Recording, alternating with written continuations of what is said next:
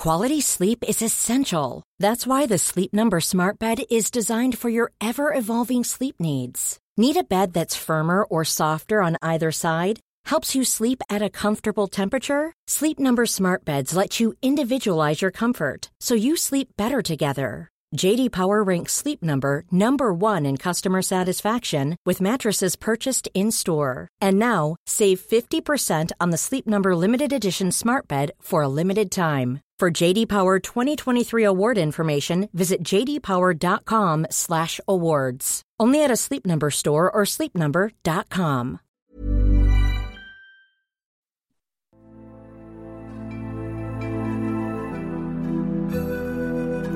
Desde la orilla del océano cósmico, Coffee Break envía su insignificante señal esperando que pueda ser recibida por los cientófilos que pueblan la inmensidad del espacio y el tiempo.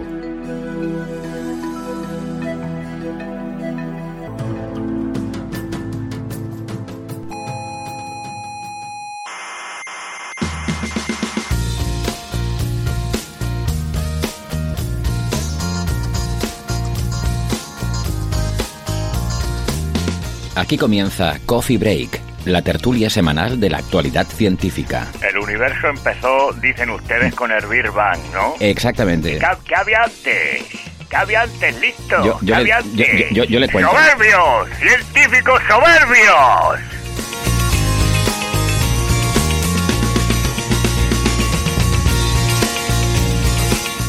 Saludos, veraniegos y calurosos, criaturas cientófilas de toda la galaxia. Bueno, veraniegos para los que estamos aquí, invernales para quienes estén en el sur. Y ojo, porque cuando digo norte y sur no estoy hablando de norte y sur galáctico, eh, que sería lo lógico, como ustedes podrían pensar, em, sino que em, estoy hablando de norte y sur terrestres, porque todavía en este planeta somos muy provincianos para, para este tipo de cosas. En fin, que feliz solsticio de junio. Eh, les habla Héctor Socas. Están ustedes en la compañía de Coffee Break, Señal y Ruido.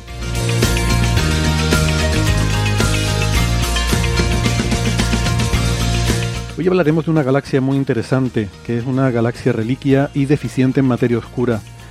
Y por supuesto del fósforo en Encélado, que se nos había quedado pendiente de la semana pasada.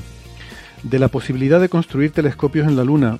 Y si da tiempo, de las estrellas más rápidas de la galaxia.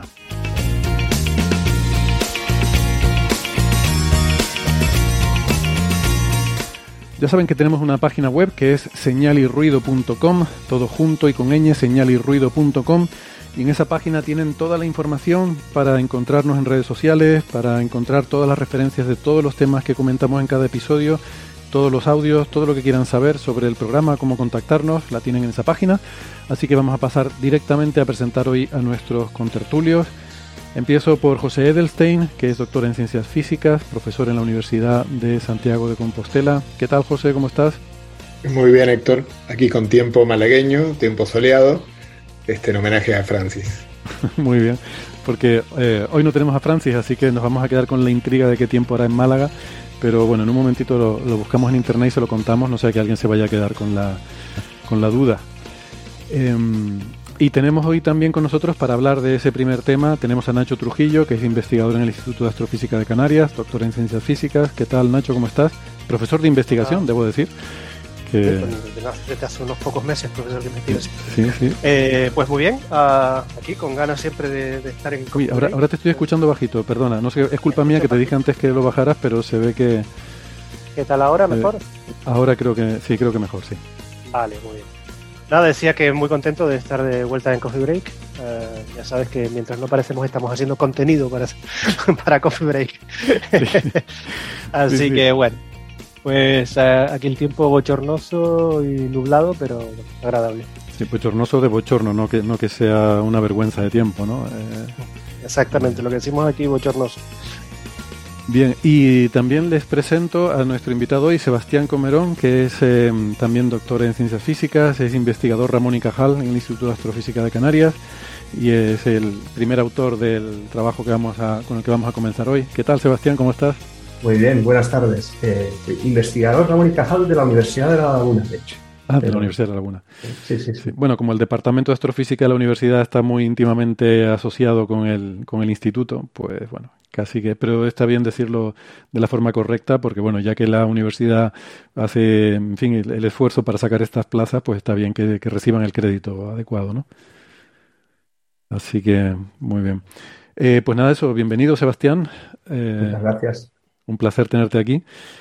Y, por cierto, eh, me gustaría aprovechar porque me ha comentado Sebastián, de hecho ya habíamos hablado en alguna ocasión que que ya eras oyente de Coffee Break incluso antes de venir a Tenerife, ¿no? Cuando estabas en Finlandia, eh, por allí de postdoc.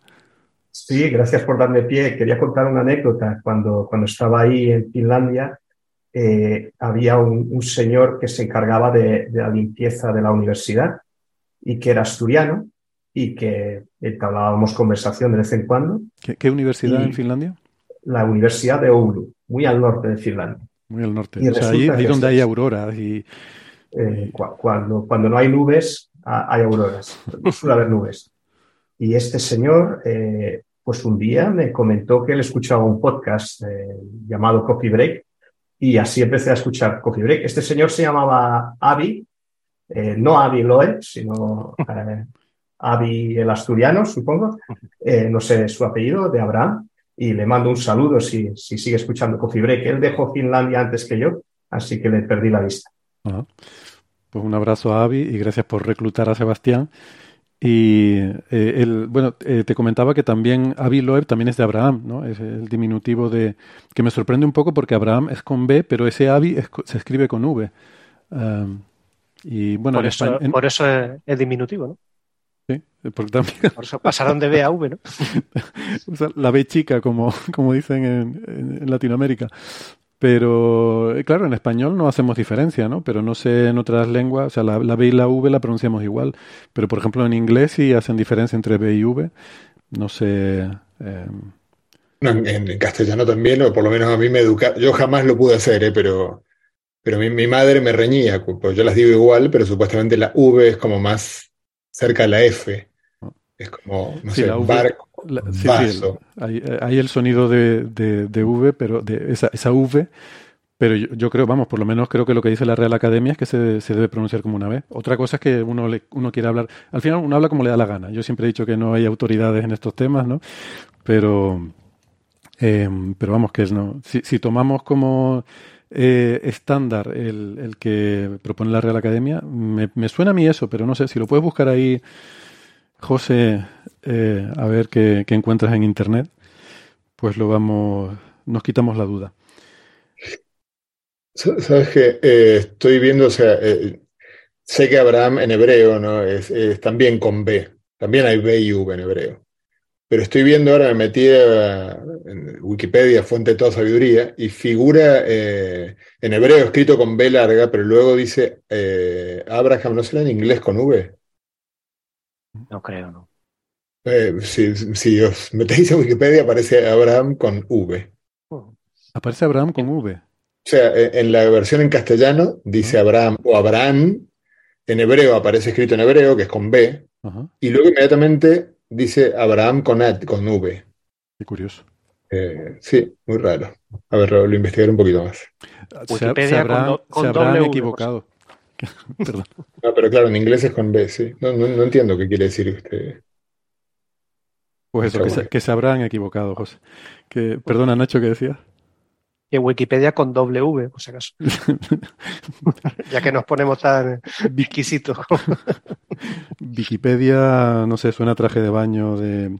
Bueno, eh, hablando de traje de baño, que pues que está uno, se pone en modo vacacional y quería comentarles que en julio eh, eh, hacemos vacaciones de coffee break, ¿vale? Así que eh, nos vamos a coger el mes de julio para descansar un poquito. Yo supongo que mm, para matar un poco el mono, pues como hemos hecho en años anteriores, pondremos algún refrito, alguna redifusión de, de, trozos selectos de episodios anteriores que seguro que se han perdido, pues aquí tienen la oportunidad de ponerse al día con ellos.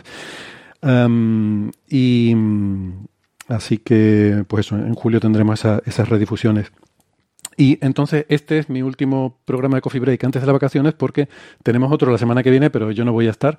Así que aprovecharé para despedirme en este programa hasta después de las vacaciones.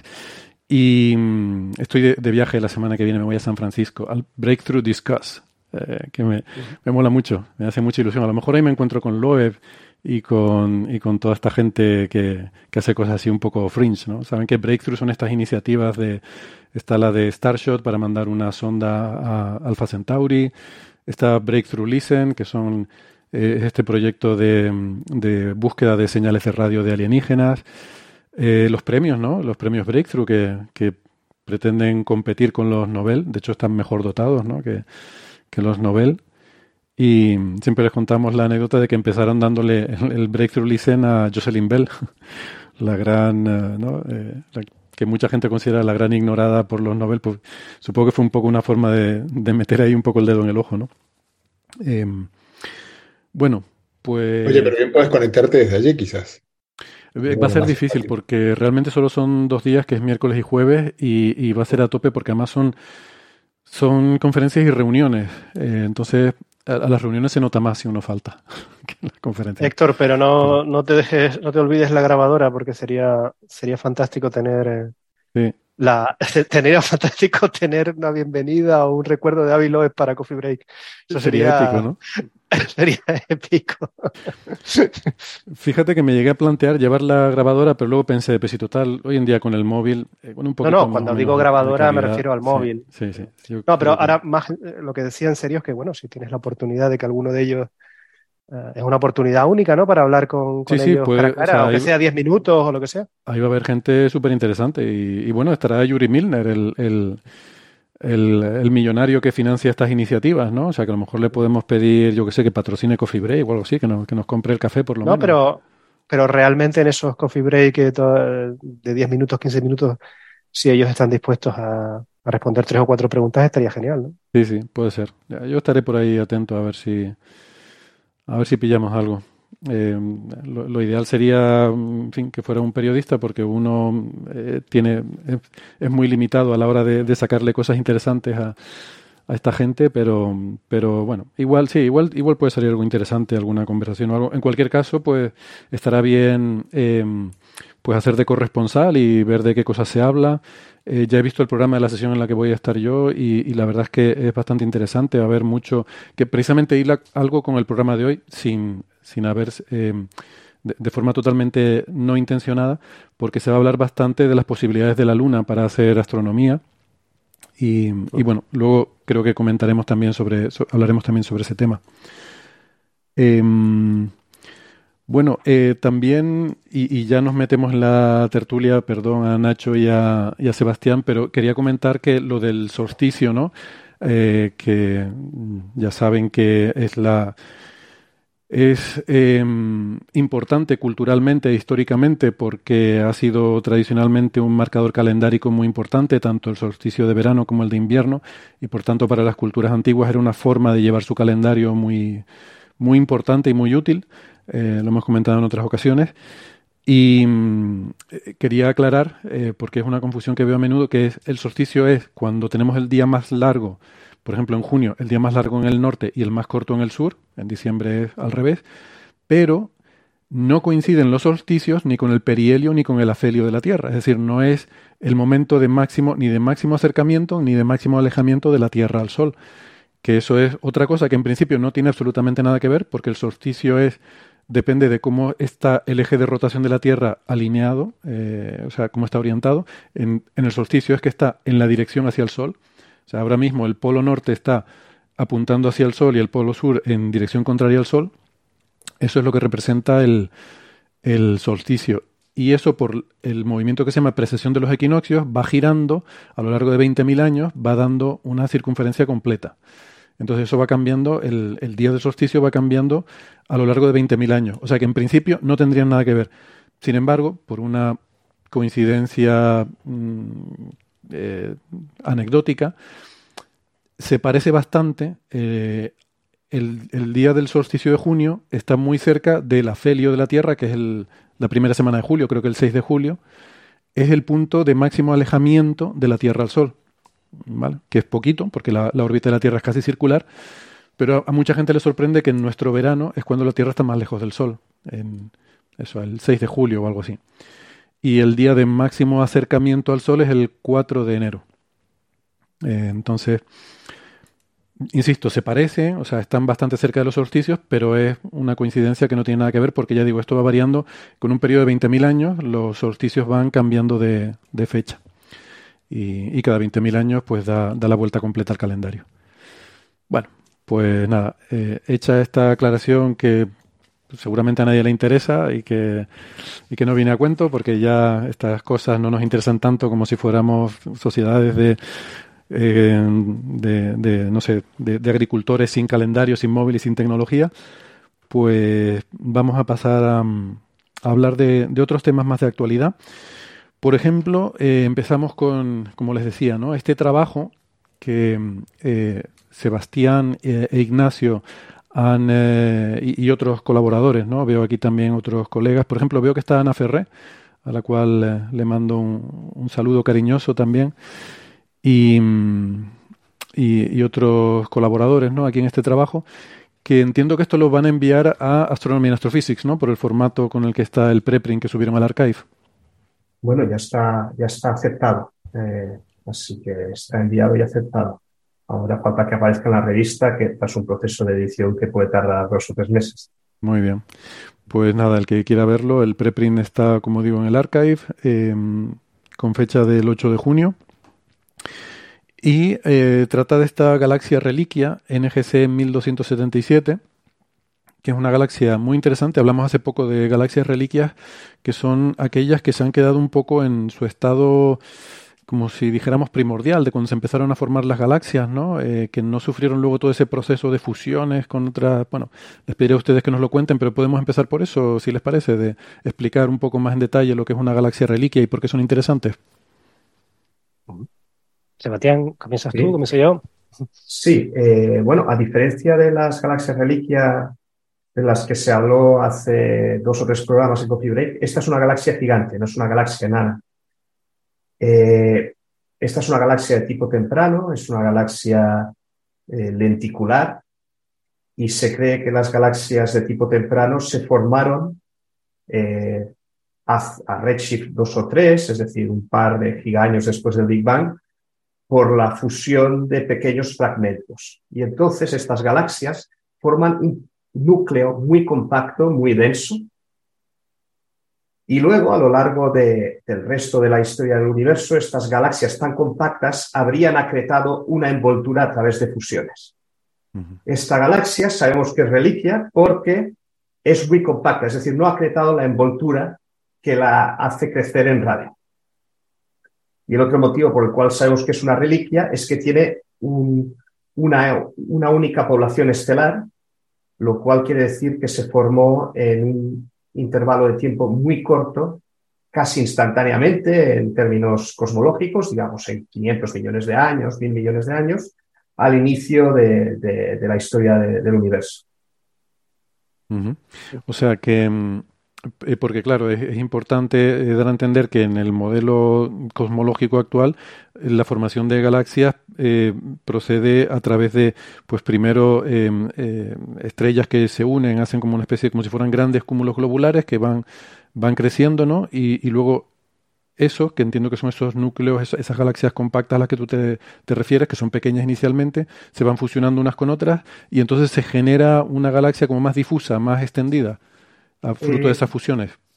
Bueno, en el caso de las galaxias de tipo temprano, como, como las grandes galaxias elípticas, eh, el, núcleo compacto eh, inicial ya viene de la fusión de varios pequeños fragmentos o a través de la creación de, gas, y ya ese núcleo es muy masivo, digamos comparable a una vía láctea. en el caso de esta galaxia en concreto, en el GC 1277, que presuntamente, supuestamente, no ha crecido en masa ni en tamaño desde el momento en que acabó su proceso de fusión hace 10.000 millones de años, estamos hablando de una cosa que tiene una masa similar a la de la Vía Láctea. Incluso mayor, varias veces mayor. Incluso, sí. Sí, como dos o tres veces más que la Vía Láctea. Mucho más densa.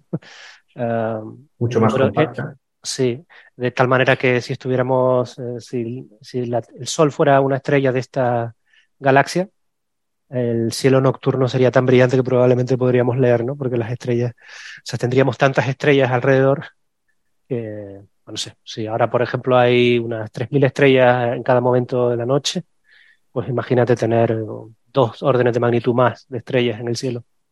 Eh, sería un sitio muy, muy denso. Qué bonito.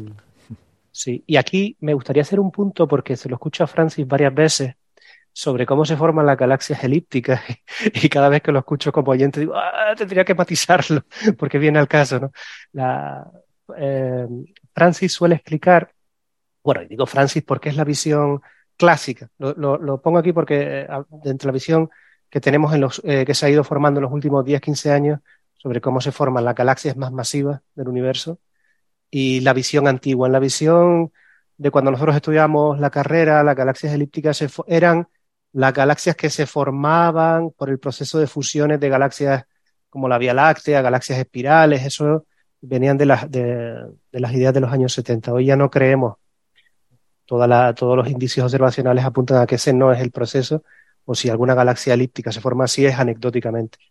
Lo, lo que creemos es que en la parte central de las galaxias elípticas, digamos, la mitad de sus estrellas se forman en un evento muy rápido, de, tal forma que, eh, digamos, la mitad de sus estrellas generan esos núcleos compactos y lo hacen eh, cuando eh, lo hacen en periodos de pocos millones de años y con unas tasas de formación estelar absolutamente inmensas. Es decir, si hoy formamos en la Vía Láctea un sol cada año, en ese momento se formaban mil soles al año cuando se estaban formando estos núcleos. Y después lo que ha pasado es que estas galaxias, como decía Sebastián, han ido canibalizando otras galaxias de menor eh, masa, tipo mm, eh, objetos de, con un, 10 veces menos masivos, 100 veces menos masivos, hasta que han ido formando todas estas estructuras que hacen que las galaxias elípticas eh, pues parezcan esos objetos masivos y difusos que vemos en, la, en las fotos de galaxias elípticas. Entonces, no, esa, esa, idea de fusiones de galaxias tipo espiral, Vía Láctea, formando elípticas, eso es una visión obsoleta de cómo se forman estos objetos. Y esto tiene al caso, lo ligo con lo que decía Sebastián, este, em, la búsqueda de estas galaxias reliquias masivas empieza hace unos 10 años a partir de eh, una observación que, que hicimos en la primera década del siglo, es que las galaxias masivas en el universo temprano eran muy densas y compactas. Sin embargo, las galaxias de masa similar en el universo local son objetos bastante extendidos. Son esos centros, esos centros de cúmulo de galaxias, galaxias muy masivas.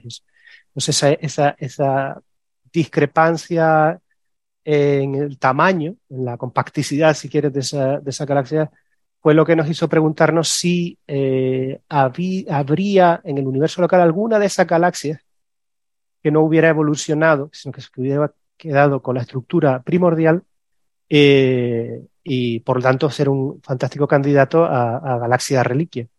La cuestión es que los modelos cosmológicos predicen que aunque las galaxias crecen a, base de canibalizar otros objetos más pequeños con el tiempo, también los mismos modelos cosmológicos predicen que una de cada mil, más o menos, pues no ha sufrido ese tipo de, de proceso y por lo tanto, si se buscara en un volumen lo suficientemente grande, ¿vale? Típicamente de cada mil galaxias masivas, una debería ser un objeto que prácticamente no ha tenido, no ha tenido evolución estructural y que solamente ha evolucionado haciéndose eh, viejas. Sus poblaciones estelares se han ido haciendo más y más viejas, de forma que lo que vemos ahora es, el eh, mismo objeto estructuralmente que, se formó hace 10.000 o 11.000 millones de años, pero con sus poblaciones estelares envejecidas. Eh, como te puedes imaginar, Héctor y, José, eh, encontrar uno de estos objetos es abrir una ventana fantástica a explorar en muchísimo detalle las propiedades de las poblaciones estelares en el universo primitivo. Por eso son tan interesantes. Nos permiten estudiar la dinámica, cuál era la dinámica, eh, cuál era la estructura, si las poblaciones estelares se formaron pronto o no. Eh, y en el trabajo que ahora describiremos, era nuestra principal intención ver cuál es su contenido en materia oscura.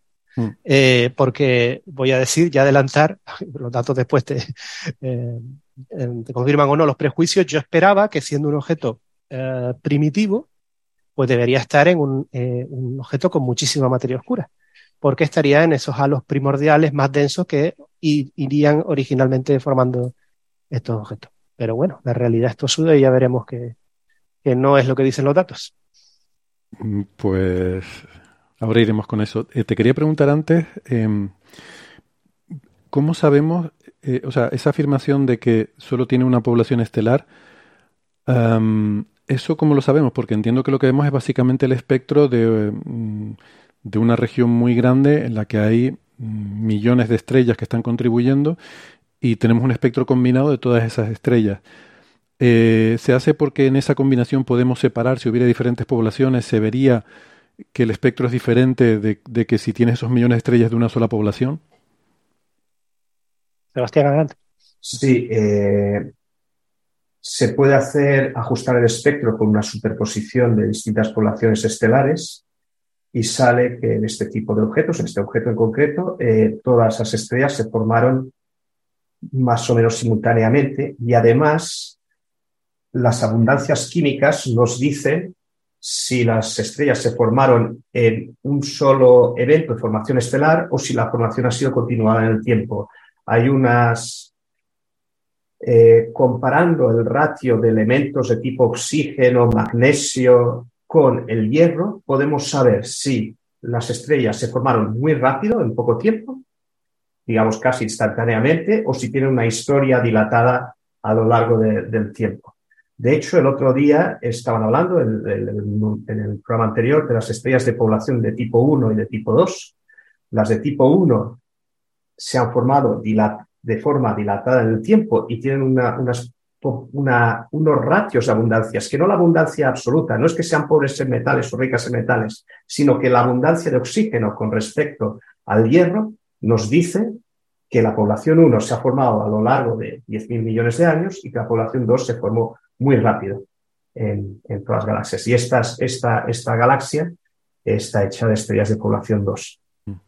Recordemos que la numeración de las poblaciones va al revés de lo que el sentido común dictaría, ¿no? La población 1 son, digamos, las estrellas actuales, población 2 sería la generación anterior de la cual, de cuyos restos se nutre el material en el que se formaron las estrellas actuales, e hipotéticamente, ¿no? Pues habría una población 3 que serían esas estrellas prístinas, primigenias, eh, que, se formaron en material mm, primigenio directamente salido del Big Bang sin haber sufrido eh, ningún tipo de contaminación por eh, otras estrellas que hubiera habido anteriormente.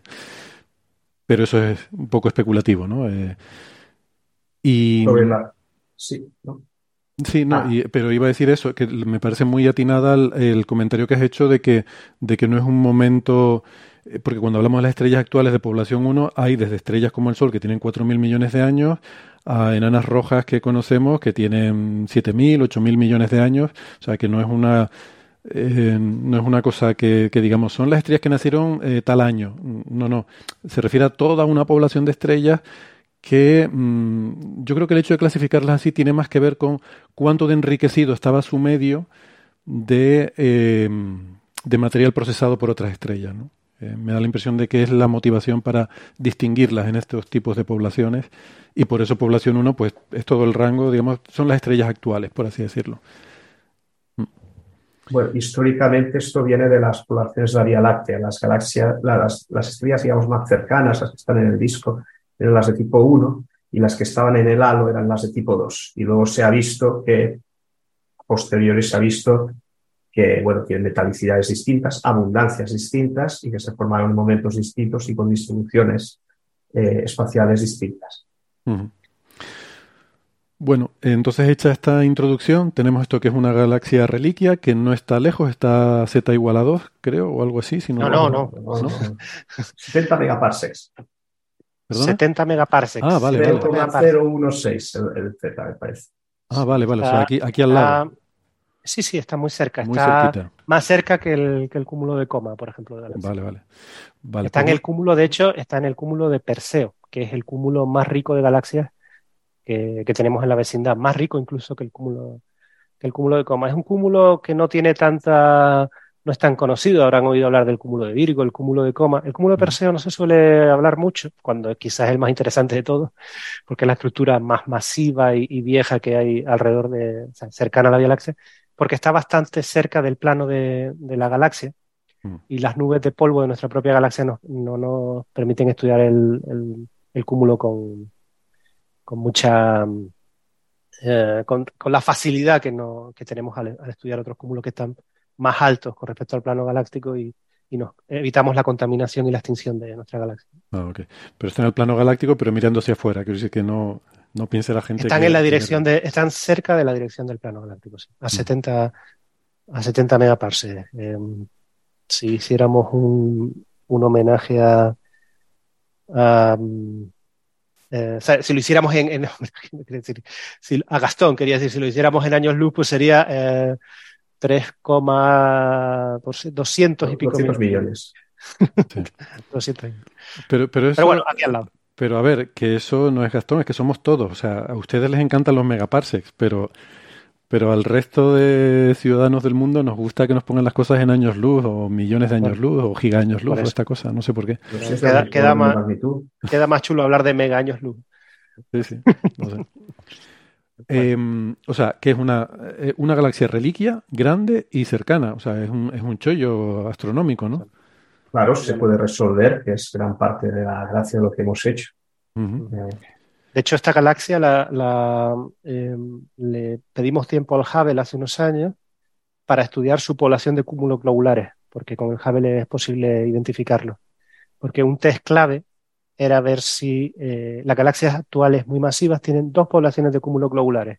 Los que nacieron con la galaxia, cuando se formó la galaxia, y los que ha, eh, em, añadido con la fusión de otra galaxia, que suelen ser de otra población y por lo tanto tienen otros colores.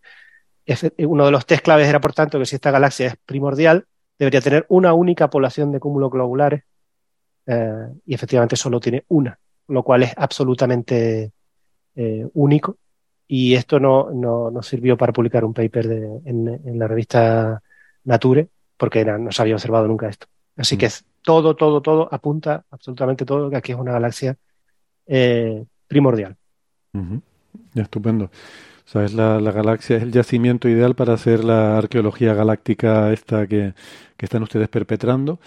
Y mm, bueno, vamos al lío, vamos al lío. O sea, lo que quiere saber la gente. Entonces, ¿esto es una galaxia que tiene materia oscura o no? Porque ya empezamos con el salseo, con que Van me había dicho que había encontrado una galaxia sin materia oscura, luego era que, que si eso está en discusión, que si era la distancia y tal.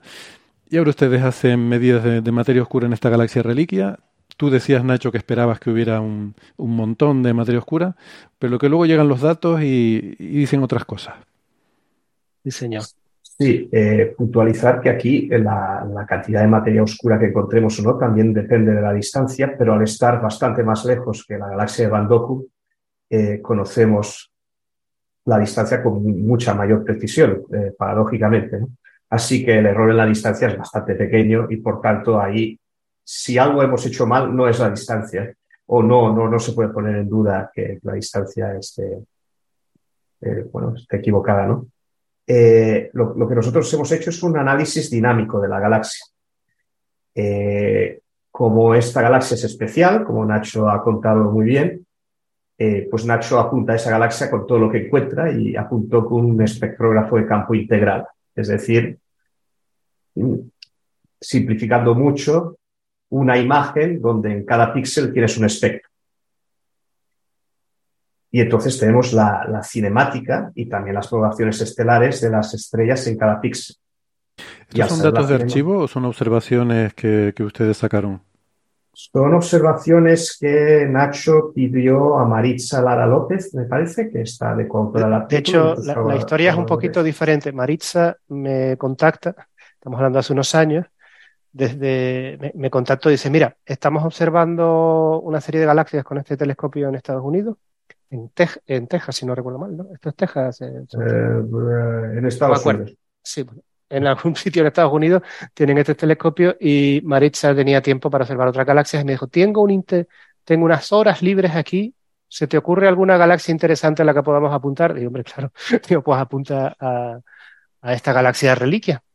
Y, de ese tiempo, pues salen estos... Te confirmo, perdona, te confirmo que sí es en Texas, en, Austin, es de la Universidad de Austin. Exacto. Pues ahí tienen un telescopio de varios, de dos metros y medio, siete metros, ¿no? Sí. Y tienen una, lo que dijo Sebastián, tienen una, una unidad eh, de campo integral que permite hacer espectro en todo, en toda la imagen. Y por lo tanto, eh, su tamaño además era óptimo para observar la galaxia y otra galaxia elíptica normal de la misma masa, pero con sus propiedades habituales, muy extendida, objeto evolucionado, ¿no?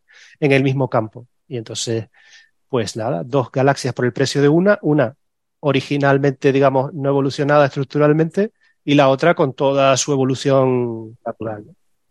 Y, de ahí vienen los datos, unas imágenes muy, imágenes, espectroscopía eh, muy profunda de, ambas galaxias. Y decía Sebastián que con eso hacían un análisis dinámico, eh, supongo que viendo los movimientos de las estrellas. Efectivamente, obtenemos el movimiento de las estrellas y eso se le ajusta a un modelo. Se puede hacer mediante modelos de jeans que se llaman, pues se pone a mano una distribución de masa y se ve qué mapa de velocidades saldría y se compara con el mapa de velocidades y de dispersión de velocidades y una serie de cosas de la galaxia. Si comparando modelos que nosotros hacemos, modelos que son sintéticos con lo que, con lo que observamos, pues se ajusta la distribución de masa de la galaxia. Y como nosotros sabemos cuál es la distribución de estrellas de la galaxia, porque la vemos, le restamos a la distribución total de masa la, la distribución de masa que asociamos a estrellas y nos sale que dentro del radio, que cubrimos, que son 6 eh, kiloparsecs, que para Gastón son 20.000 años luz, eh, esto, eh, dentro de esos 6 kiloparsecs, tenemos como mucho, mucho, mucho, a 2 sigma, un 5% de masa en materia oscura. Es un límite superior, ¿eh? Es como mucho, mucho, mucho, mucho. entre, entre 0 y un 5%. Eh, la, probabilidad pica a 0%. ¿Por, ¿Por qué decimos que esta galaxia no tiene materia oscura? Porque para una, más, una, una, galaxia con esta masa y de este tipo, uno esperaría que hubiera del orden de alrededor del 50% de materia oscura dentro de ese radio. y nosotros encontramos 5% o menos. Por tanto, esta galaxia es muy deficiente en materia oscura y estamos hablando de una deficiencia a muchos sigma, porque eh, lo que se prevé mediante modelos de evolución de galaxias y simulaciones es que haya un 50% más menos 10 o 20%, eh, a más menos 20% a 2 sigma, y por tanto hay una gran tensión entre lo que nosotros observamos y lo que se prevé para una galaxia de esta masa. Y tal y como decía Nacho, el campo contiene una galaxia elíptica normal y podemos hacer este modelado dinámico en la galaxia normal y ver qué nos sale, porque si hemos metido la pata en algún sitio, habremos metido la pata para las dos galaxias. Y la galaxia exactamente, déjame son exactamente los mismos datos, son exactamente los mismos códigos de análisis dinámico. Si hay algún, si hay algún bug en el código, tendría que manifestarse en ambas, en ambas galaxias. Y en la segunda galaxia nos da eh, clavada la, cantidad de materia oscura que debería dar para una galaxia de tipo temporal. Aquí eh, me gustaría, claro, hay una cosa que me di cuenta cuando leía el artículo, em, que es que normalmente tenemos en mente esta idea de que hay mucha más materia oscura que materia ordinaria en las galaxias, ¿no? Eh, con ese, ese factor de que el, la, materia oscura sea a lo mejor el 80%, 80 y pico por ciento, hasta 90% de la masa total de la galaxia. Pero claro, ese es el total. Em, y en, diferentes zonas esa proporción es diferente. Em, eso es cuando tú consideras mm, toda la galaxia yéndote hasta el, el halo, eh, las zonas más exteriores, tienes ese porcentaje. Pero si vas a las zonas más interiores, como ahí está más concentrada la materia ordinaria, supongo, y la materia oscura no se compacta tanto, sino es más difusa, porque no interactúa. Entonces en las zonas centrales eh, tienes más concentración de materia ordinaria y por eso las proporciones son diferentes. ¿no? Si tú miras solamente el centro de la galaxia, la proporción, eh, digamos, esperable, la normal de materia oscura a materia ordinaria no es tan abrumadora como cuando miras el total, ¿no? Efectivamente, así es. Eh, ayer vi un artículo en el Archive que decía que eh, del Sol para dentro de la Vía Láctea hay un 50% de materia oscura, un modelo dinámico de nuestra galaxia. Sin embargo, efectivamente, si uno toma la galaxia como, como un todo, en la Vía Láctea debería haber un 80% de materia oscura más o menos. Como no sabemos dónde acaba el halo, ese número es un poco es aproximado. Eh, hasta el infinito. pero... si integras hasta el infinito, te sale el, 80%. Sí, pero diverge, diverge. El, Navarro Frank and White diverge, no puede acabar en el infinito. de, hecho, por, por, seguir añadiendo un poco más de información aquí, la eh, cuanto más masiva es una galaxia, mayor es la densidad central de estrellas que tiene. Eh, de forma que un centro de una galaxia elíptica es mucho más denso que el centro de la Vía Láctea y a la vez el centro de la Vía Láctea es muchísimo más denso que el centro de la galaxia enana. ¿Vale? Entonces. Eh, en materia ordinaria, materia variable. En materia estelar, es decir, mm. la cantidad de, estrellas que han sido capaces de meterse en un mismo volumen físico. Mil años luz o lo que sea, o, el radio que uno quiera. Eh, sin embargo, eh, la densidad de los, de, los halos de materia oscura es más o menos similar, ¿vale? de tal forma que al final, cuando uno mira los centros, eh, si se fueran justo a los centros, en las galaxias elípticas sería muy difícil detectar la materia oscura porque es, eh, es una componente mucho menos, menos eh, relativamente menos abundante con respecto a las estrellas, y lo contrario en las galaxias enanas. Por eso las galaxias enanas son muy interesantes para estudiar la materia oscura hasta el centro. Y las mm. tensiones esas que solemos oír a veces hablar de la distribución en el centro de las galaxias enanas no sigue la predicción del Navarro White, sino está, es una predicción con un core o algo así, que lo habremos escuchado varias veces, mm. una cierta tensión entre la predicción del modelo. Core problem, ¿no? Exacto, exacto. Eso es un problema que aparece en las galaxias enanas, que es donde podemos trazar, donde podemos medir la influencia de la materia oscura hasta el centro. Ya te digo, en el centro de la Vía Láctea es muy difícil, o en el centro de una galaxia elíptica. Claro. ¿Vale? O sea que, mm, vale, pues entonces, eh, o sea, aquí tenemos el resultado ya llamativo, ¿no? Que, que, que, sale, ¿no? Que se resalta de todo esto. O sea, hay una galaxia que además es una galaxia reliquia, que no ha tenido gran interacción eh, probablemente a lo largo de su vida y que le, le falta materia oscura, que, no tiene materia oscura o que tiene muy poquita ¿Y cómo puede ser eso? Porque siempre que aquí hemos hablado de este tema, eh, Nacho, tú nos has contado que bueno, que las interacciones de marea pueden arrancar la materia oscura, que puede haber. Pero eso no sería lo esperable en esta galaxia, ¿no? Efectivamente, eh, justo lo que iba a comentar ahora. la, gran, la gran novedad eh, de este trabajo es que esta es la primera vez que se dice de una galaxia que tiene muy poca materia oscura, si es que tiene, siendo masiva, un objeto masivo. Los objetos masivos eh, quiero decir, en las galaxias enanas conocemos y hemos observado mecanismos de arranque de materia oscura porque suelen ser satélites de otros objetos más, eh, más masivos y por lo tanto por eh, fuerzas de marea o lo que sea es posible arrancar toda esa materia oscura de, la parte de fuera e incluso de la parte central porque suelen tener órbitas más radiales y por lo tanto es más sencillo que cuando son órbitas circulares. El problema es un objeto masivo. En un objeto masivo no es tan, no es tan trivial pensar eh, cómo arranca material, porque el propio objeto tiene una gravedad muchísimo eh, mayor. Eh, ya, dejan, ya no es un.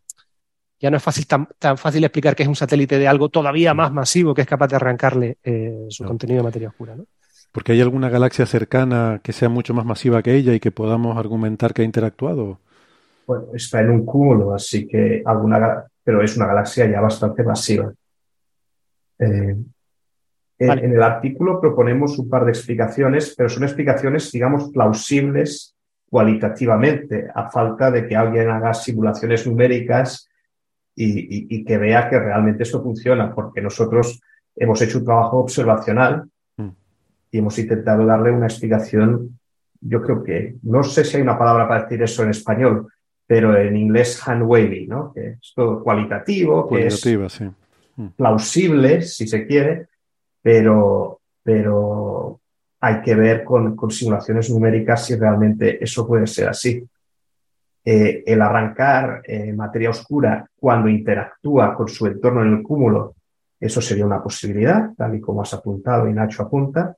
Y luego nosotros proponemos otra, como también plausible, así a nivel cualitativo, que es que naciera ya sin materia oscura, porque estas cosas nacen de la creación de material en poco tiempo en un punto muy compacto, un sitio muy compacto.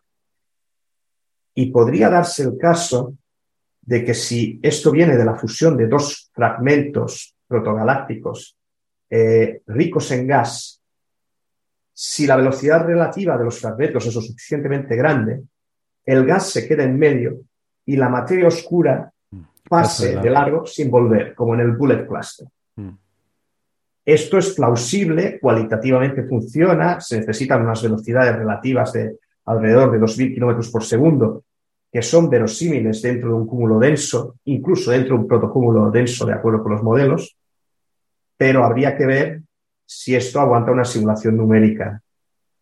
Hmm. Sobre todo porque eh, aquí entramos en el, en el conflicto eh, eh, que, es que esta galaxia fue seleccionada por tener las, las propiedades estructurales representativas de las galaxias primitivas.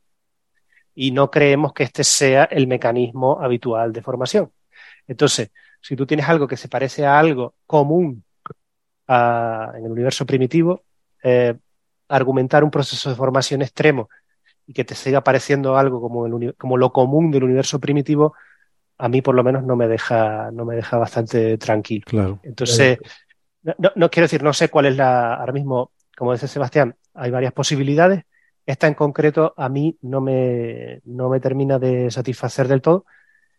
Y sí me gustaría apuntar a algo que todavía es controvertido desde el punto de vista observacional, pero es que a medida que vamos estudiando la dinámica, sobre todo ahora con los nuevos telescopios muy potentes, el, del Hubble, el, James Webb, etcétera, eh, y vamos siendo capaces de estudiar estos objetos justo en ese momento del tiempo, no como, como han evolucionado, sino justo en ese momento, la cantidad de materia oscura que estamos observando para estos objetos primitivos es menor de las que observamos para objetos evolucionados. Entonces, eh, esto es muy interesante porque nos diría de alguna forma que si, si, al final observamos que los objetos más masivos del universo primitivo tienen mucha menos cantidad de materia oscura de lo que vemos ahora, esa materia oscura ha tenido que eh, venir principalmente de toda la canibalización de eh, objetos más pequeños. Y como sabemos que en proporción, cada vez que cae una galaxia enana, ah, trae consigo más materia oscura que estrellas, ¿vale?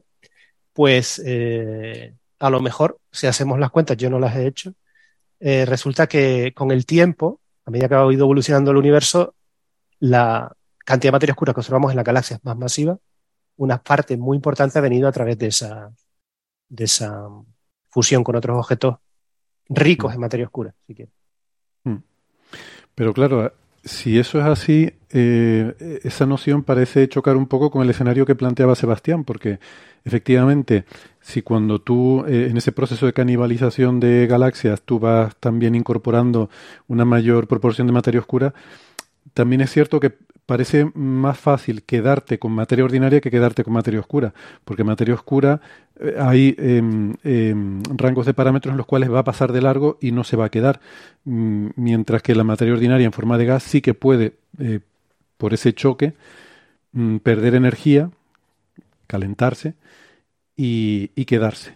Eh, oh. entonces, da la impresión, así sí, como dices tú, ¿no? Eh, eh, moviendo las manos ¿no? de forma cualitativa, pensando en términos cualitativos y sin haber hecho números, da la impresión de que esos procesos favorecerían más que hubiera una, eh, un aumento de la proporción de materia ordinaria con respecto a la oscura, ¿no? No sé si me explico, porque la oscura es más fácil que pase de largo, quiero decir. Hay un ingrediente del que no hemos hablado y, es una cosa que se llama la fricción dinámica. Mm que si, si, se permite, yo creo que el tema de la fricción dinámica explica por qué esta galaxia es reliquia. Es decir, si esta galaxia nace sin materia oscura o la pierde muy temprano eh, en su vida, al no tener un halo extendido de materia oscura, le cuesta muchísimo más secretar satélites. Cualquier satélite que se acerque a la galaxia hará un, un flyby parabólico y no va a empezar a caer hacia el centro. Por tanto, para mí y esa es mi opinión, eh, el, hecho de que esta galaxia no tenga materia oscura explica que sea una reliquia, que no haya adquirido eh, una envoltura como la mayoría de, galaxias eh, elípticas o, lenticulares. Por otra parte, en una galaxia que ya tiene un halo extendido, muy crecido, le va a costar mucho más a la, materia oscura escapar precisamente por la fricción dinámica. La cosa va a tender a caer. Mientras esté gravitacionalmente atado, ligado, va a empezar a caer por la fricción dinámica. Le va a costar mucho más escaparse. Mm. Eh, el poder escaparse es una cosa propia de cosas compactas, donde el efecto de la, fricción dinámica es, mucho más pequeño. Claro. Esto es de nuevo cualitativo y hand Sí, sí, sí, sí. No, pero sí, tienes razón. Se entiende más pensando en un problema de dos cuerpos, ¿no? Como si, son dos masas puntuales que, que interactúan gravitatoriamente, pues efectivamente se hacen un flyby y se escapan. Siendo extensos y metiéndose uno dentro del otro, ya el, panorama es muy diferente. Eh, esto que están discutiendo ahora, una pregunta aquí un poco de salseo interno, eh, esto es lo que cuando hablábamos en privado, Sebastián, me decías que ustedes tenían algunas discrepancias sobre la interpretación o no discrepancias, sino diferencias de, en cómo interpretar estos resultados? Hombre, evidentemente, como esto es cualitativo y no hay ningún modelo numérico, aquí las palabras y la verosimilitud lo aguanta todo. A mí sí que me gusta lo de la fusión de fragmentos protogalácticos, eh, porque, bueno, aquí podemos entrar en una discusión. A mí no me parece que, sea un mecanismo necesariamente diferente al de la formación de las demás galaxias de tipo temprano. Simplemente eh, habrá galaxias donde la velocidad relativa sea relativamente pequeña, inferior a 2.000 kilómetros por segundo, y la materia oscura vuelve a caer. Y para unas pocas galaxias, la velocidad relativa de los fragmentos es lo suficientemente grande como para que la materia oscura escape. Y eso cuadra con el modelo en el sentido de que estas galaxias no son frecuentes. Es decir, necesitamos que estas galaxias sean una de cada mil o diez mil. Pero Sebastián, una, una pregunta respecto de eso. Estas protogalaxias, ¿cuán eficiente es el mecanismo de... en el, en el, eh, en el caso de Bala, eh, que, es el ejemplo que estabas dando, eh, bueno, hay una parte de la materia varena que queda atrapada, pero es un porcentaje, no sé, no muy grande, y esta galaxia es enorme, entonces, no sé, esos dos protogalaxias tienen que haber sido descomunales. Bueno, estas cosas al principio de la historia del universo, la fracción de gas sobre estrellas era mucho mayor que ahora. En el cúmulo de bala eh, hay dos diferencias sustanciales. Primero, hay mucho más gas que se ha transformado en estrellas. Y en segundo lugar, en el cúmulo de bala estamos hablando de la fusión de dos cúmulos de galaxias, donde el gas que ha chocado y se ha quedado en medio es gas muy difuso y que está a una temperatura ya de 10 a las 6 o 10 a las 7 Kelvin. Aquí estamos hablando de gas mucho más denso, porque estamos hablando de una galaxia, no de un cúmulo. Por tanto, estamos hablando de densidades, órdenes de magnitud mayores que las del gas difuso dentro de, de, un cúmulo. Estamos hablando de galaxias que habían transformado una pequeña fracción de su gas en estrellas, contrariamente a las galaxias de hoy en día, donde la fracción de gas es inferior a la de estrellas. Y estamos hablando de densidades tan grandes que el enfriamiento del gas es mucho más rápido. La densidad del gas eh, por enfriamiento colisional, la mayoría de, mecanismos de enfriamiento del gas va como la densidad al cuadrado. Es decir, si uno eh, choca gas eh, intracumular que tiene una densidad ridículamente pequeña, va a tardar edades comparables a la edad del universo para, en enfriarse. Es del orden de 10 a la 9, 10 a la 10 años para enfriar el gas intracumular. Sin embargo, cuando tenemos 5, 6, 7 órdenes de magnitud más en la densidad del gas, como el tiempo de enfriamiento va como la, densidad al cuadrado, se reduce muchísimo el tiempo de enfriamiento. Por tanto, eso hay que ir con cuidado con la analogía con el bullet cluster, porque los tiempos de enfriamiento y las densidades de las que estamos hablando son, son muy distintas. De nuevo, todo esto es cualitativo, pero estas fórmulas del enfriamiento están ahí y, funcionan bastante bien de la tasa de enfriamiento. Hay, otra, hay otra alternativa ah, similar al mecanismo que plantea Sebastián. Esto no lo discutimos en el artículo, pero es una alternativa también posible, que sería que todas estas galaxias masivas originalmente se forman a través de estos eh, choques de gas con cierta velocidad, habrá una cierta distribución de velocidad, algunas veces serán choques relativos a 1000 kilómetros por segundo, otras veces a 100 o lo que sea. Lo que sí es cierto es que durante el choque, está claro, la parte, la parte asociada a la materia oscura se va a ir más lejos, mientras que la parte asociada al choque se va a quedar más concentrada. Si esta galaxia en ese momento determinado es cuando esa materia oscura está en las partes más externas, sufriera esa interacción de marea y se le arranca con respecto a las otras que no han pasado ese mecanismo, es en ese momento a lo mejor donde se le ha borrado la, posible materia oscura, sin tener que, sin tener que argumentar un, un, mecanismo de formación muy diferente del que han sufrido el resto de objetos. ¿Vale? Estoy de acuerdo con Sebastián en el sentido de que si se le ha arrancado la materia oscura muy pronto, entonces es mucho más difícil que después luego haya recibido toda la,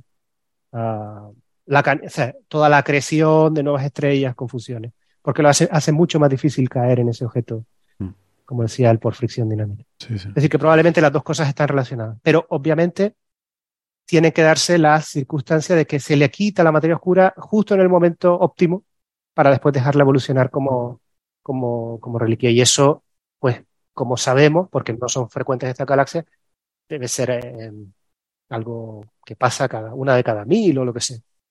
Claro, pero aquí eh, a mí lo que me sorprende un poco es que no es que ustedes tuvieran una muestra grande de galaxias y en esa muestra hayan encontrado esta, sino que ustedes seleccionan una galaxia buscando ciertos criterios, pues en este caso que sea una galaxia reliquia, que, que, sea, eh, que sea grande, y de repente te encuentras con que tiene esta anomalía de faltarle materia oscura. Me pregunto si quizás esta anomalía no es tan infrecuente, eh, porque si no hubiera sido muy poco probable que ustedes lo hubieran encontrado sin estar buscando eso, y que quizás, a lo mejor muchas de estas galaxias, pero que no son tan fáciles de observar porque están muy lejos, porque no son tan... porque, en fin, eh, porque esta es la buena, ¿no? Entonces las otras quiere decir que no son tan buenas, no son tan fáciles de observar y, y, a lo mejor hay otras galaxias con estas propiedades, pero que no, no se ha descubierto, digamos. ¿Podría ser? Bueno, eh, contesto yo o contestas tú, Nacho. O, los dos. Venga, empieza tú, Sebastián. Bueno, yo, creo que la observamos porque era rara, o la observó Nacho Maritza en su momento porque era rara. Yo le de los datos después. Y es rara porque no tiene materia oscura. Así, así que yo no veo ningún problema lógico. Hay bastantes estudios dinámicos de galaxias eh, elípticas y lenticulares. Lo que sí es cierto es que pocos usan datos tan profundos como los nuestros. Es decir, hay estudios del grupo de Sauron, de Capellari y, y Krainovich y demás, en el que eh, tienen centenares. para nuestros oyentes, efectivamente, hay un proyecto que se llama Sauron. Eh, Sauron, sí. que lo sepan y un software que se llama Gandalf para, tratar los datos. Eh, tienen centenares de galaxias, estamos hablando del orden de 200 galaxias. Y hacen este mismo tipo de proceso eh, de modelado dinámico que nosotros. De hecho, usaron el mismo software. ¿Qué pasa? Como los datos son mucho menos profundos, ellos pueden trazar la, la galaxia dentro de uno o dos radios efectivos nosotros llegamos a, cinco radios efectivos.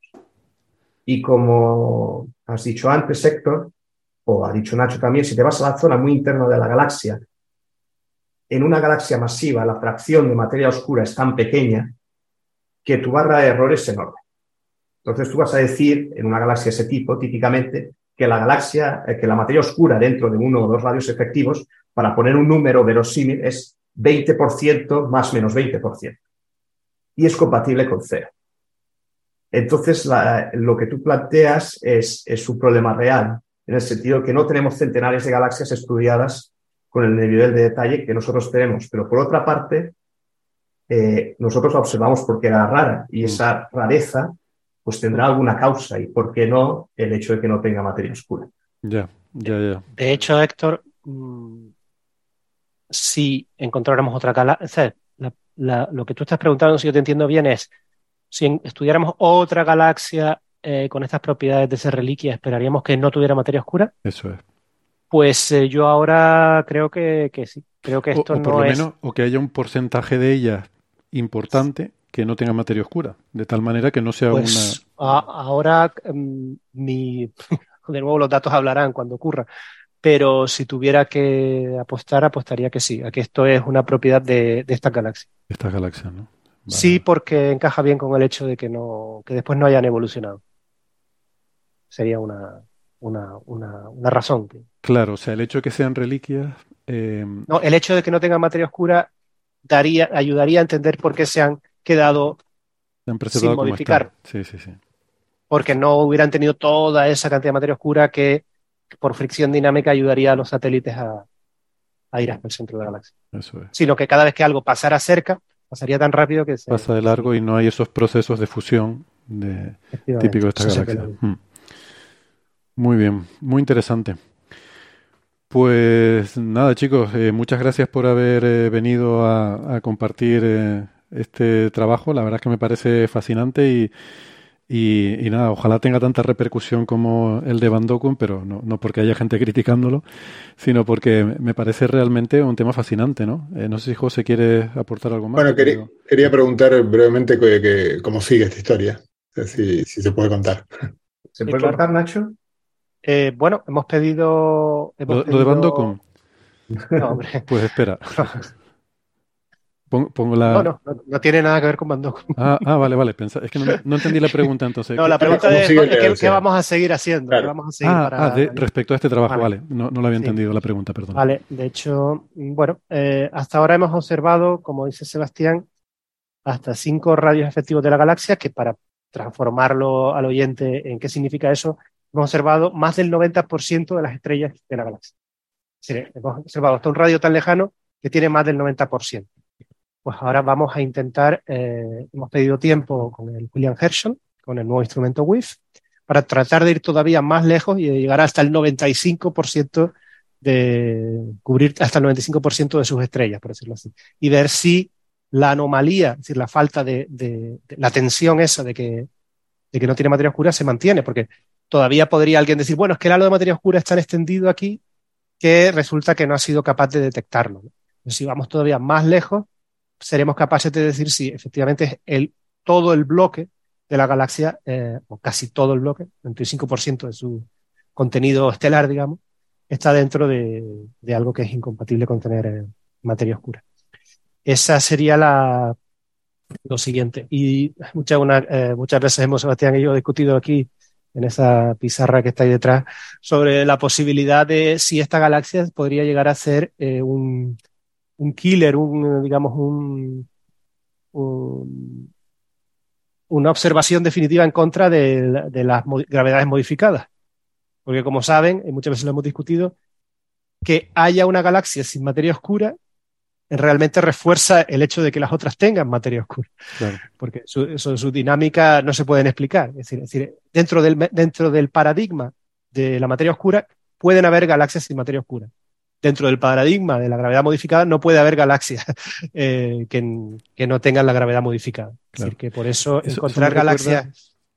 Bueno, nada, lo digo después, termina de tu argumentación. No, digo que eso, eso implica que si uno es capaz de encontrar una galaxia que, donde no necesita materia oscura, en algún momento tiene que detectar la anomalía gravitatoria, si es que es real. Entonces, eh, David, hay el contenido de empujar al máximo lo, los datos a ver si podemos llegar al régimen de, la gravedad modificada, el régimen de Mond, por ejemplo, y ver si, seguimos sin necesitar una gravedad modificada para explicar la, dinámica. para poner los números, el régimen de Mond profundo, si la transición con Mond es abrupta, empezaría alrededor de 13 kiloparsecs. Los datos actuales llegábamos a 6. Uh -huh. Así que si la transición es lo suficientemente abrupta, con los datos que tenemos, eh, la galaxia no es un Mont killer. Si llegáramos a 10 kiloparsecs y siguiéramos sin detectar materia oscura, pongamos, eh, entonces eh, la versión de la gravedad, gravedad, modificada, que es MOND, empezaría a tener problemas eh, muy serios con nuestra observación. De momento yo diría que MOND está bastante a salvo. De todas maneras, aún, aún si, entre comillas, matáramos a MOND, como esta galaxia está en un cúmulo, y Monte se vuelve muy complicado en los cúmulos, yo creo que habría maneras de, de que Mond escapara con vida. Eh, Mond, siempre se salva porque siempre hay un efecto de campo, alguna cosa que, añadir a las ecuaciones o a altas velocidades se modifica. Eso no, las gravedades modificadas no se pueden matar por concepto, porque siempre puedes añadir un parámetro extra de complicación para explicarlo todo, igual que, el igual que la, la materia oscura. O sea, siempre puedes pensar que o sea, tú puedes ir matando ciertas hipótesis, nunca el paradigma como un todo. Uno siempre puede complicar los paradigmas tanto como quieran para que... Claro. O sea, los epiciclos siempre pueden aumentarse y si estás a gusto con tu modelo epicíclico... Eh, ¿Puedo contar una, anécdota sobre esto? O, sí, sí, dale, dale. No, hace, hace tres semanas presenté este resultado en un congreso de materia oscura y la mayoría de gente en el congreso eran, eran gente que trabajaba en partículas y entonces tiene un espacio de parámetros enorme y van tachando partes del espacio de parámetros. Aquí no está la materia oscura, aquí no está la materia oscura, pero el espacio de parámetros es infinito, uno se puede ir a... Entonces, eh, pues me dio un poco esa sensación de, de, bueno, los astrofísicos tenemos bastante claro de que probablemente haya materia oscura, pero los físicos de partículas la buscan aquí, la buscan allá y nunca está donde la buscan, ¿no? Y, y tienen muchos instrumentos y muy ingeniosos para buscarla y de momento no, no hay suerte. Esto es como Groucho Marx. Eh, tenemos esta, este modelo de materia oscura, si no encaja tenemos este otro, y lo mismo va, cabe para las gravedades modificadas. Ah, pero déjame decir, en, defensa de la física de partículas, creo que es un poco diferente la razón por la cual pasa sí, no, Por supuesto. Eh, quiero decir, eh, en física de partículas hay mucho, o sea, sabemos el modelo estándar hasta la energía a la cual lo hemos explorado y tenemos todas las razones del mundo para pensar que hay algo más allá del modelo estándar cuando vayamos más energías claro, ¿qué, cosa más allá? Pues hay infinitas posibilidades, ¿no? Entonces, lo que yo creo que muchas veces los modelos así favoritos en física de partículas de materia oscura son más una expresión de deseos de que no sea tan perversa la naturaleza, de darte un escenario tan complicado que, o sea, tú imagínate que la materia oscura está hecha de este, una tabla de mil partículas elementales con interacción. Bueno, pues vete tú a descubrirlas, ¿no? Entonces la idea de que haya una partícula sola, masiva, weakly, débilmente interactuante, es una hipótesis casi desesperada de decir, ojalá que el universo no sea tan perverso para complicarnos la vida. Cuando, cuando lo natural es que no exista la partícula de materia oscura, sino las partículas. Sí, sí, claro. No, por supuesto. Con, su, modelo estándar y con todo lo que uno quiera. ¿no? Ahí se habló sobre eso, pero había, había un escenario más perverso. Hubo uno que, un ponente que planteó el nightmare escenario, en el que se hablaba de ¿y qué pasa si no si no interactúan con, las partículas de modelo estándar más que a través de la gravedad, en eh, cuyo caso estamos perdidos, porque eso sería... Bueno, ahí sí me gustaría añadir, pero creo que ya estamos absolutamente fuera de tiempo, de que probablemente es de nuevo la astrofísica la que irá guiando, porque en ese escenario es únicamente a través de la gravedad, será la astrofísica la que a base de ir refinando observaciones y modelos dinámicos, la que te irá diciendo, esto sí, esto no, esto eh, tiene pinta de que interacciona. Aquí la, la, física de la retroalimentación por efecto de, de las estrellas, vientos, supernovas no funciona. Aquí es gravedad pura el objeto está aislado, es decir, irán... yo, entiendo que lo que dice Sebastián, que yo también he oído ese argumento, es que efectivamente es el escenario de pesadilla porque implicaría que no puedes construir detectores de materia oscura, que nunca vas a tener un detector, que nunca vas a tener en un laboratorio una forma de experimentar con materia oscura, ¿no? Siempre tendrá que ser a base de su efecto gravitatorio en el universo, pero nunca vas a poder tener ese el cubo de materia oscura que quería Bernabé, que por si te le mandamos un abrazo, pues no, no lo vamos a poder traer nunca, ¿no? Eh, pero tenemos la esperanza de que como los neutrinos son materia oscura, no es la materia oscura esta, pero son materia oscura, mm. eh, por lo menos algunas partículas de materia oscura interaccionan débilmente. Mm. esperemos seguir descubriendo algunas. ¿no? yo iba a decir antes que porque a veces a la gente le parece paradójico, esto ya lo comentamos cuando hablamos de la galaxia de Van Dokum, le puede parecer paradójico que el descubrir una galaxia sin materia oscura refuerce el paradigma de la materia oscura frente al de gravedad modificada. ¿no? Y eh, por supuesto, y además el origen tiene que ver con una expresión que, también es muy confusa, que no sé si la gente sabe dónde viene la expresión de la excepción que confirma la regla. Eh, cuando decimos la excepción que confirma la regla, ese refrán lo que quiere decir es que has encontrado una excepción a una regla. Por lo tanto, el hecho de que exista una excepción quiere decir que existe la regla. ¿no? O sea, si yo digo eh, prohibido aparcar aquí los domingos, quiere decir que pones que el domingo como una excepción de una regla más general, que es que entonces sí se puede aparcar aquí. Los domingos no, pero sí se puede aparcar. ¿no? Entonces, esto es algo parecido. Si hay una galaxia que es la excepción porque no tiene materia oscura, quiere decir que hay una regla que es que tienen materia oscura, ¿no? Igual esa frase es muy desafortunada. ¿eh? Yo creo que sea, es mejor cumplir la ley, Héctor. Claro. No, no, no, no, no estoy animando a nadie a no cumplir la ley. Lo que digo es. No, que... pero no, no, por eso, no por eso, digo, o sea, eh, es, es cierto que en el caso de si uno, si uno tiene materia oscura, eh, la abundancia de la materia oscura puede ser por razones estocásticas mm, eh, variada de y, habrá alguna habrá alguna galaxia que no la tenga Claro. por razones que eh, por descubrir Por sus o por, circunstancias porque hay una personales. persona claro, por lo mismo que hay personas que miden 2 metros 30 de altura pero no es Exacto. eh, son- Exactamente. están los extremos de la gaussiana pero la excepción las manzanas caen todas para abajo digamos Eso. Efectivamente. No hay, no hay manzanas que floten.